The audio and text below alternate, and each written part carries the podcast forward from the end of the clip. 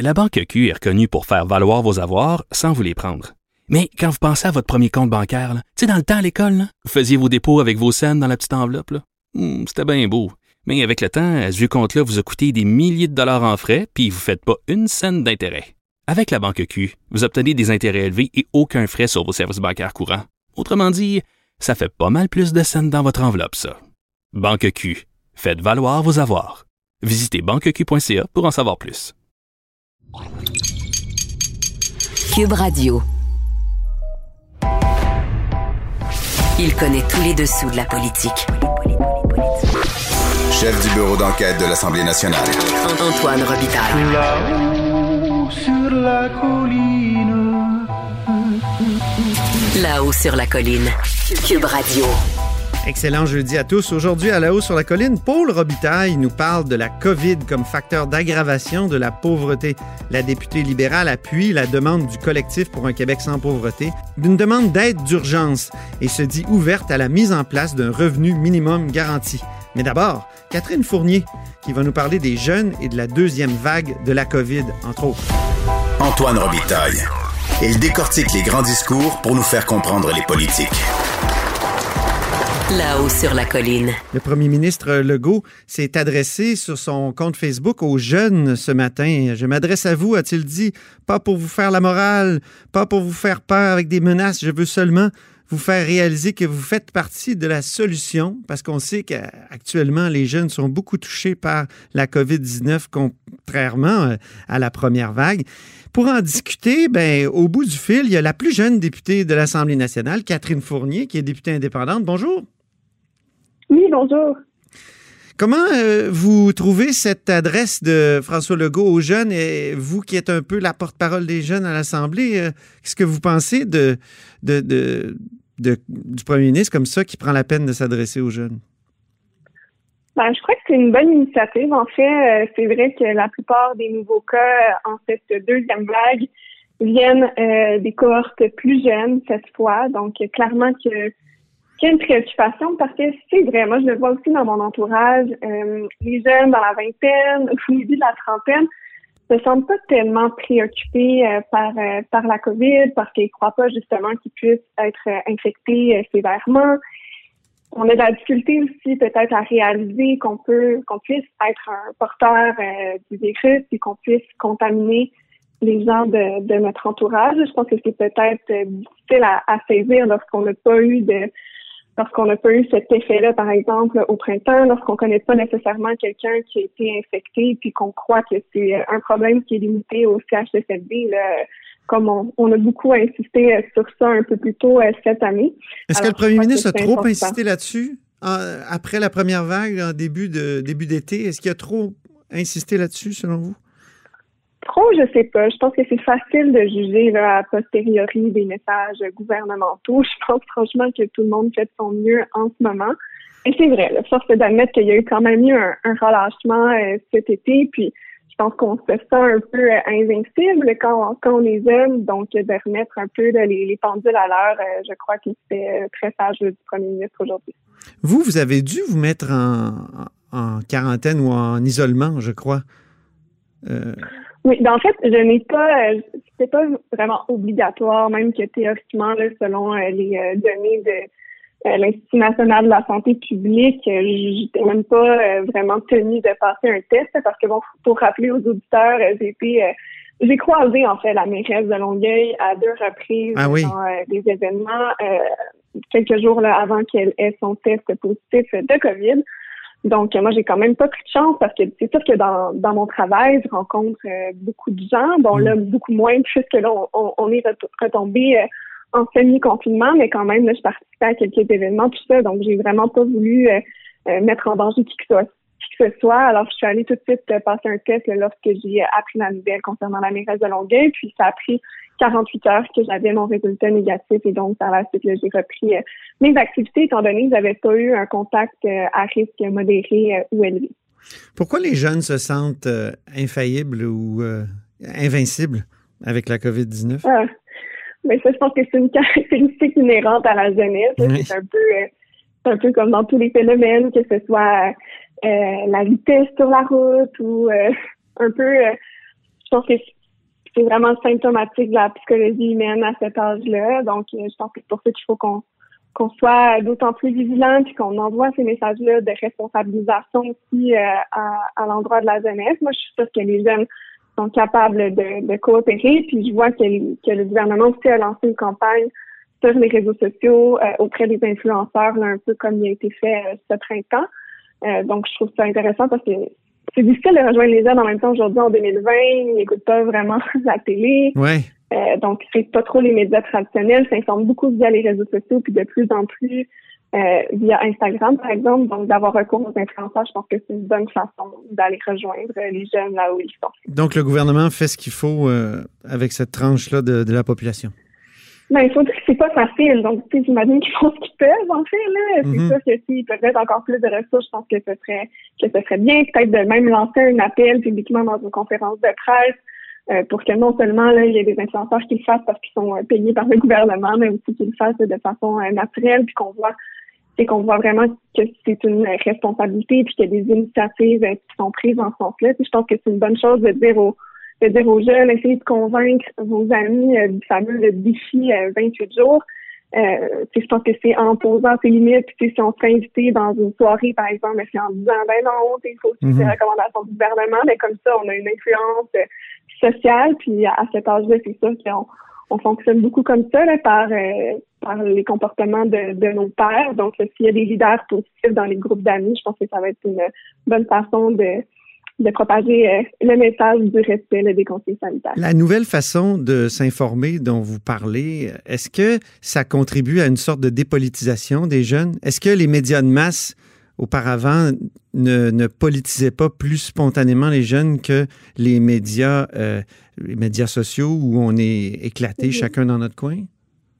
Ah, c'est clair que ça fait partie des défis. Je veux dire, si on remonte à quelques décennies, euh, il n'y avait pas beaucoup de, de, choix nécessairement de divertissement. Quand on voulait écouter la télé, ben, on ne pouvait pas passer outre le bulletin de nouvelles de 17 ou de 18 heures. Donc, alors qu'aujourd'hui, c'est tout à fait différent. On n'a jamais eu autant d'informations à porter même. En même temps, euh, les options sont tellement grandes que c'est tout à fait possible de vivre sa vie et de passer complètement à côté euh, des informations euh, médiatiques. Alors oui, ça devient ça devient préoccupant. Puis moi, par exemple, c'est pour ça que je suis en faveur d'un cours d'éducation à la citoyenneté dès ah même pour oui, tout à fait. Puis je pense que ça se pose d'autant plus dans le contexte de la COVID. J'espère que le gouvernement réalise à quel point euh, c'est important. Puis quand on parle d'éducation citoyenne, on peut également inclure la littératie numérique, l'alphabétisation scientifique, pardon, pour apprendre euh, quelle est une démarche scientifique rigoureuse, puis après être mieux outillé pour euh, débusquer les fausses nouvelles et la désinformation, par exemple. Mais au moins de parler des institutions, au lieu, hein, au moins de parler des institutions. Expliquer, oui, expliquer ne serait-ce qu'est-ce que c'est la politique, comment fonctionne notre système, que hmm. c'est un un député, ce sont des notions vraiment de base. Puis ça me fait penser que je participais à un, enregistrement d'un balado euh, la semaine dernière, justement, qui est destiné aux, jeunes femmes dans la trentaine. Puis j'ai vraiment pris le temps.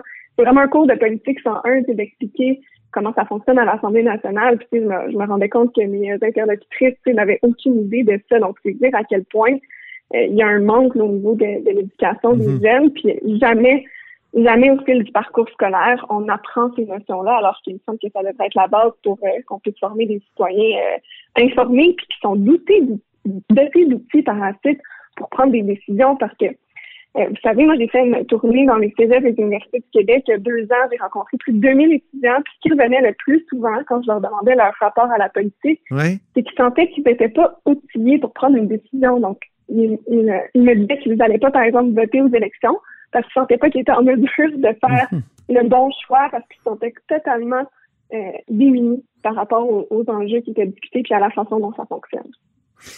Imaginez, Catherine, puis là je fais un lien avec votre motion d'hier, quand les délibérations des euh, conseils municipaux sont à huis clos. Comment, les pauvres jeunes, mais je dirais les citoyens en général, peuvent-ils s'informer si les délibérations sont à huis clos? Et hier, dans votre motion, la motion que vous avez déposée, malheureusement, qui n'a pas été adoptée, vous, dénonciez d'une certaine façon cette nouvelle pratique de faire plein de délibérations à huis clos dans les municipalités? Oui, exactement. Quand on parle de participation citoyenne puis de donner les outils aux citoyens d'exercer leur rôle de façon euh, active, ça passe aussi par des débats qui sont publics puis par de la transparence et c'est quand même assez euh, assez incroyable qu'aujourd'hui en 2020 dans plusieurs municipalités au Québec il y a toujours des débats qui se tiennent à huis clos. C'est quoi cette affaire? C'est quoi cette tendance-là? Mais oui, parlez-moi de cette tendance-là, Catherine Fournier. J'ai ben, déjà entendu parler, mais... Mhm. Ça a toujours eu cours, j'ai bien l'impression, parce que, vous savez, euh, lors de la commission Charbonneau, justement, ça avait été euh, relevé là, comme un, un problème euh, à corriger, parce qu'on sait que ça peut être malheureusement là, des terreaux fertiles, non seulement pour cacher l'information aux citoyens, mais également pour des problèmes encore plus graves comme la collusion, la corruption, puis même l'intimidation envers d'autres élus, parce qu'il faut savoir qu'il y a souvent des élus de l'opposition qui sont tenus à l'écart de certaines délibérations dans les municipalités. Puis c'est ça qui a incité une quarantaine d'entre eux à prendre la parole la semaine dernière pour euh, dénoncer euh, cette pratique. Euh, alors, ben oui, évidemment, c'est quelque chose à, à. Puis je trouve ça malheureux parce que hier, à la suite du dépôt de ma motion, le gouvernement a refusé d'en débattre sous prétexte qu'il y avait déjà des mécanismes d'enquête et de plainte qui, qui, ont été mis en place à la suite de la fameuse recommandation de la commission Charbonneau. Mais ce que le rapport de la commission Charbonneau dit, c'est qu'il faut qu'on adopte des mesures qui limitent euh, qui limitent ce genre de, de débat à, à, huis clos, à certaines exceptions très, très précises euh, qui concernent, par exemple, des, des, contrats dont les détails ne pourraient pas encore être révélés à un moment X euh, au public. Mais en ce moment, il n'y a rien, il n'y a toujours rien qui limite donc le, le caractère privé ou public euh, des délibérations, puis on s'en remet simplement au processus d'enquête. Ça, ça revient à mettre le fardeau sur les citoyens, à mettre le fardeau sur les journalistes qui veulent avoir accès à l'information. Vous savez, euh, M. Robitaille, on parle souvent d'importance d'avoir accès à l'information locale, régionale, de qualité. Mm-hmm. Les journalistes qui n'ont déjà pas facile sur le terrain, euh, dans les municipalités, dans les régions, ont peine à accéder à l'information nécessaire qu'à la retransmettre à la population. Donc après, on se demande pourquoi les citoyens ne sont pas davantage engagés, mais de l'autre côté, on ne pose pas les gestes nécessaires pour qu'ils puissent avoir accès à toute l'information pour jouer leur rôle de façon éclairée. Donc, on, a recours au huis clos souvent dans les municipalités quand on, il y a une question de secret euh, industriel ou de secret euh, de, plan d'affaires, par exemple, ou de ce genre de trucs-là? Mais ça, ça peut être justifiable dans une certaine mesure, mais il y a vraiment en ce moment des dérapages, il y a des réunions de travail qui se font à huis clos en excluant certains euh, certains élus de l'opposition. Il y a même des débats qui devraient faire partie d'une séance de conseil municipal qui sont également faits derrière des portes closes. Donc oui, c'est quelque chose qui, est vraiment préoccupant pour notre démocratie. Puis vous savez, il y a des élections municipales qui arrivent euh, l'an prochain. Et ce que j'entends sur le terrain, c'est qu'il y a plusieurs personnes qui seraient intéressées à se lancer en politique municipale, mais qui ne sont pas certains de faire le pas parce que justement, ils n'ont pas le goût de jouer dans ce film-là où il y a vraiment une culture du secret, une culture du huis clos. Donc, le fait que nos institutions tardent à s'adapter à une culture de transparence et euh, de lien là, euh, maintenu avec la population fait en sorte que, malheureusement, j'ai l'impression qu'on va se priver collectivement de candidatures euh, de qualité. Alors, c'est aussi une responsabilité du gouvernement de faire en sorte que euh, les gens puissent se présenter en, en, politique municipale sans avoir peur de tomber dans cette espèce de culture euh, du huis clos. En terminant, comment, qu'est-ce qui est excessif dans la demande de huis clos? C'est-à-dire, donnez-moi un exemple d'un, d'un, cas excessif. Un cas excessif, une rencontre de travail sur un enjeu, euh, un enjeu, par exemple, environnemental dans une municipalité où les élus de l'opposition, par exemple, se feraient refuser l'accès parce que les gens qui font partie de l'exécutif, par exemple, savent que les députés de, pardon, pas les députés, mais les, conseils municipaux de, de l'opposition euh, sont en défaveur euh, du projet, donc souhaitent garder les informations pour eux afin d'éviter d'avoir euh, un peu des bâtons dans les roues, ce genre de mhm. choses. Puis il y a également des points au conseil municipal aussi parfois qui sont pas sur l'ordre du jour public parce qu'ils ne veulent pas recevoir de questions des citoyens à ce propos-là. Donc, euh, c'est un peu de, le fait que les conseils municipaux puissent jouer là-dedans puis choisir ce qui est public et ce qui est privé, c'est ça qui est vraiment problématique. Bien, merci beaucoup, Catherine Fournier, euh, députée indépendante euh, de Marie-Victorin. Merci beaucoup à vous. Merci. Au plaisir. Vous êtes à l'écoute de là-haut sur la colline.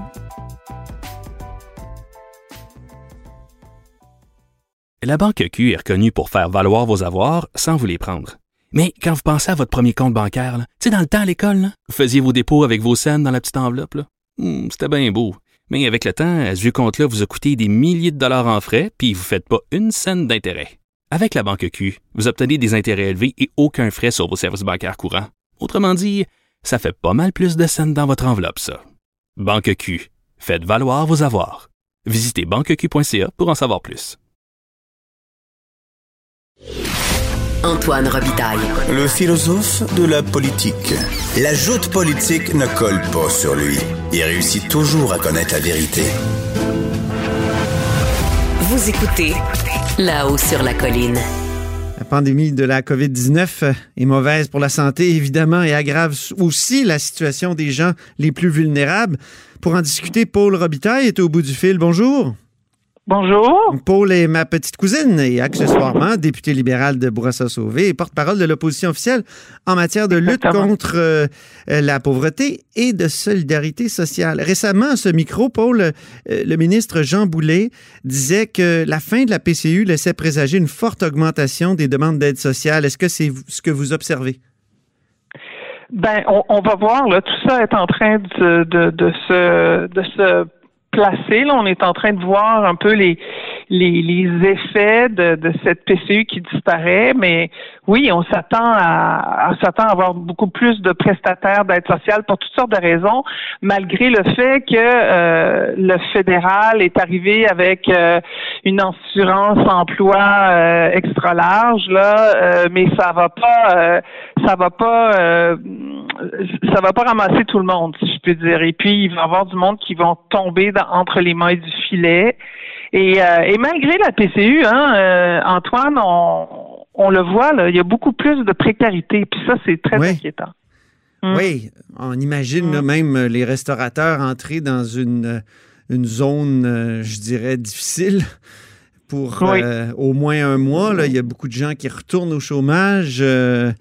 Euh, euh, Bon, on- est-ce qu'on est-ce qu'on a vécu dans une espèce de bulle à cause de la PCU et, et là, la, la réalité va frapper ou il y a déjà Ben- eu aggravation de la pauvreté? Ben, depuis le début, hein, euh, on- on- nos plus vulnérables, nos plus démunis, on, on, on les a pas entendus beaucoup, beaucoup. On, on a, mais pourtant, euh, ces gens-là écopent et ça fait mal. Et, et- et tu peux te rendre compte que pour ce monde-là, là, tout augmente. Hein, les- le poulet, les légumes, euh, Ouais. les, euh, le- les livraisons de médicaments. Tu sais, on, on peut plus aller. La vie est pas aussi simple qu'elle était.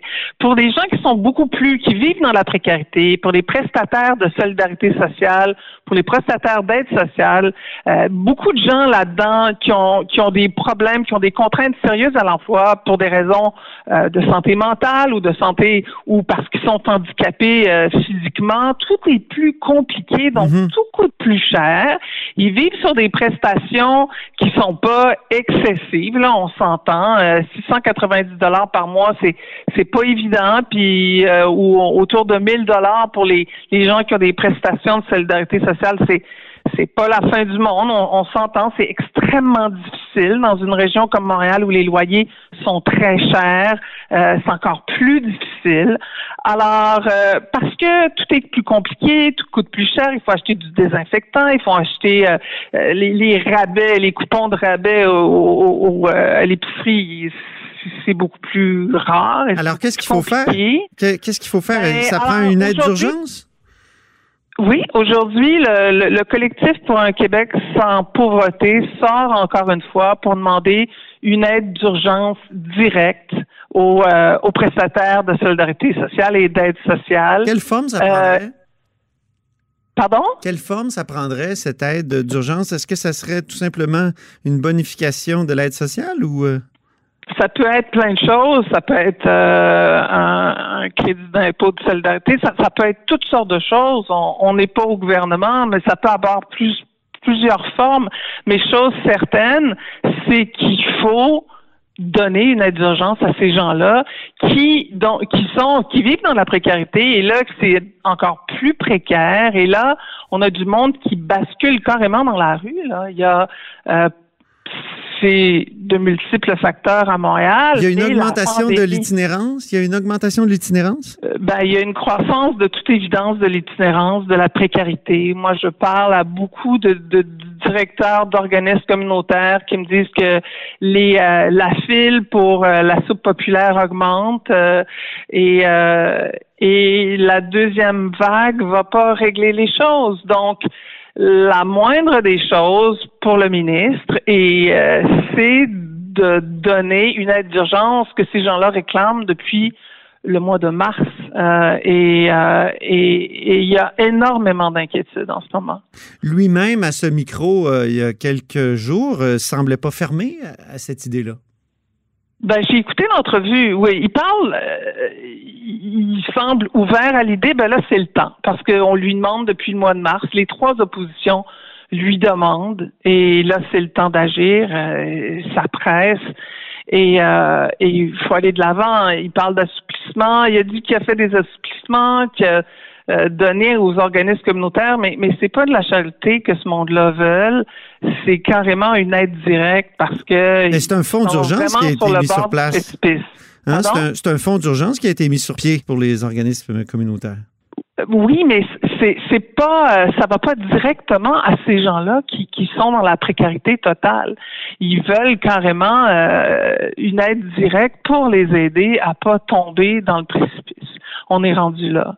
Et, euh, et il faut que le ministre entende, puis il faut que le ministre agisse. Et là, j'ai vu une lumière au bout du tunnel. Il semble dire qu'il considère. Avant, il était fermé à l'idée. Donc, on veut vraiment lui faire comprendre qu'il faut agir là, parce que à Montréal comme à Québec, on le voit, il y a plus de précarité, plus d'itinérance, et bon, il y a toute la la problématique du logement, mais tout est interrelié. Donnez-moi des exemples dans votre comté, euh, vous qui êtes euh, dans un comté où il y a beaucoup de pauvreté, le Bourassa Sauvé, euh, c'est Montréal-Nord, entre autres. Ben, il y a des gens qui faisaient des petits boulots et qui ne peuvent plus faire ces petits boulots-là et qui sont à court et qui se retrouvent à demander de l'aide alimentaire. Il y a des gens qui avaient des prestations d'aide sociale ou de solidarité sociale et quand on est là-dessus, on peut faire des petits boulots. Ils ont plus ces petits boulots-là. On peut faire jusqu'à 200 dollars de plus. Euh, et, euh, et, et ils peuvent plus faire ça. Et puis pour eux, c'est énorme. Mhm. Et, euh, et, et là, euh, et là, ils, ils sont, ils sont encore plus démunis et les, la, la situation est de plus en plus grave pour eux. Et euh, ils sont, ils sont un peu coupés du monde. C'est, c'est, euh, et, et on le voit et, euh, et, et c'est très inquiétant. Il y a une idée qui commence à circuler, euh, c'est celle du revenu minimum garanti. Donc, euh, tant qu'à donner toutes sortes de prestations, donnons-en une, euh, donnons-en une plutôt, de- de- et, et- que, que ce soit un, un- un RMG, comme on dit. Oui, et c'est une c'est une voie qui est étudiée par le Parti libéral du Québec. Euh, la commission jeunesse a passé une résolution euh, sur ça, un- une forme de revenu mi- minimum garanti. Ça peut être euh, et ça peut prendre plusieurs formes. On ne parle pas d'une allocation universelle. On Oui, pas faites, la distinction ça. entre les deux, Paul, pour que nos auditeurs comprennent bien, parce que si je me souviens bien, une allocation universelle, ce qui a déjà été prôné par l'ancien ministre libéral euh, François Blais, au moins dans ses ouvrages théoriques, peut-être pas comme ministre, mais euh, euh, c'est une allocation qui remplace toutes les autres aides. Donc, assurance chômage, aide sociale, c'est aboli. Puis là, on donne une allocation à tout le monde, autant aux gens très pauvres qu'aux, euh, disons, qu'à Pierre-Carl Pellado et, et, euh, et au Desmarais. Et, et ensuite, de toute façon, c'est- les, gens le, le repaient dans leur impôt, ceux qui sont assez riches. C'est pas ça que vous prônez là, quand vous parlez de revenu minimum garanti. c'est c'est pas ça euh, c'est pas ça qu'on prône euh, c'est euh, on, on, on réfléchit à toutes sortes de de formules est-ce que ça peut être un crédit d'impôt de solidarité qui serait euh, qui serait repensé mais qui vise les gens qui euh, qui, ont de, de, petits revenus euh, il faut euh, écouter les il y a 70% des gens qui vivent sous le seuil de la pauvreté, 70% de ces gens-là travaillent. Euh, on veut pas, dans une société comme la nôtre, euh, avoir on veut avoir le moins de gens possible qui vivent sous le seuil de la pauvreté. Euh, et, euh, puis euh, la, la précarité entraîne la précarité. Et, donc ça, ça, pourrait avoir toutes sortes de formes. Ça peut être et, et, votre idée, votre idée n'est pas faite. Votre idée n'est pas faite, Paul. Pas du tout. De votre parti. Pas du tout. On n'est pas les seuls non plus. Le Parti libéral du Canada y pense aussi. Mm-hmm. Et donc, euh, c'est, mais c'est certainement une idée à, à, à, réfléchir et à, et à mhm. considérer. Très mhm. bien. Ben, merci beaucoup, Paul Robitaille, pour cet entretien. Ça me fait plaisir, c'est important. merci, merci, au plaisir. Paul Robitaille est député de Bourassa-Sauvé et aussi porte-parole de l'opposition officielle en matière de lutte contre la pauvreté et de solidarité sociale. Vous êtes à l'écoute de là-haut sur la colline.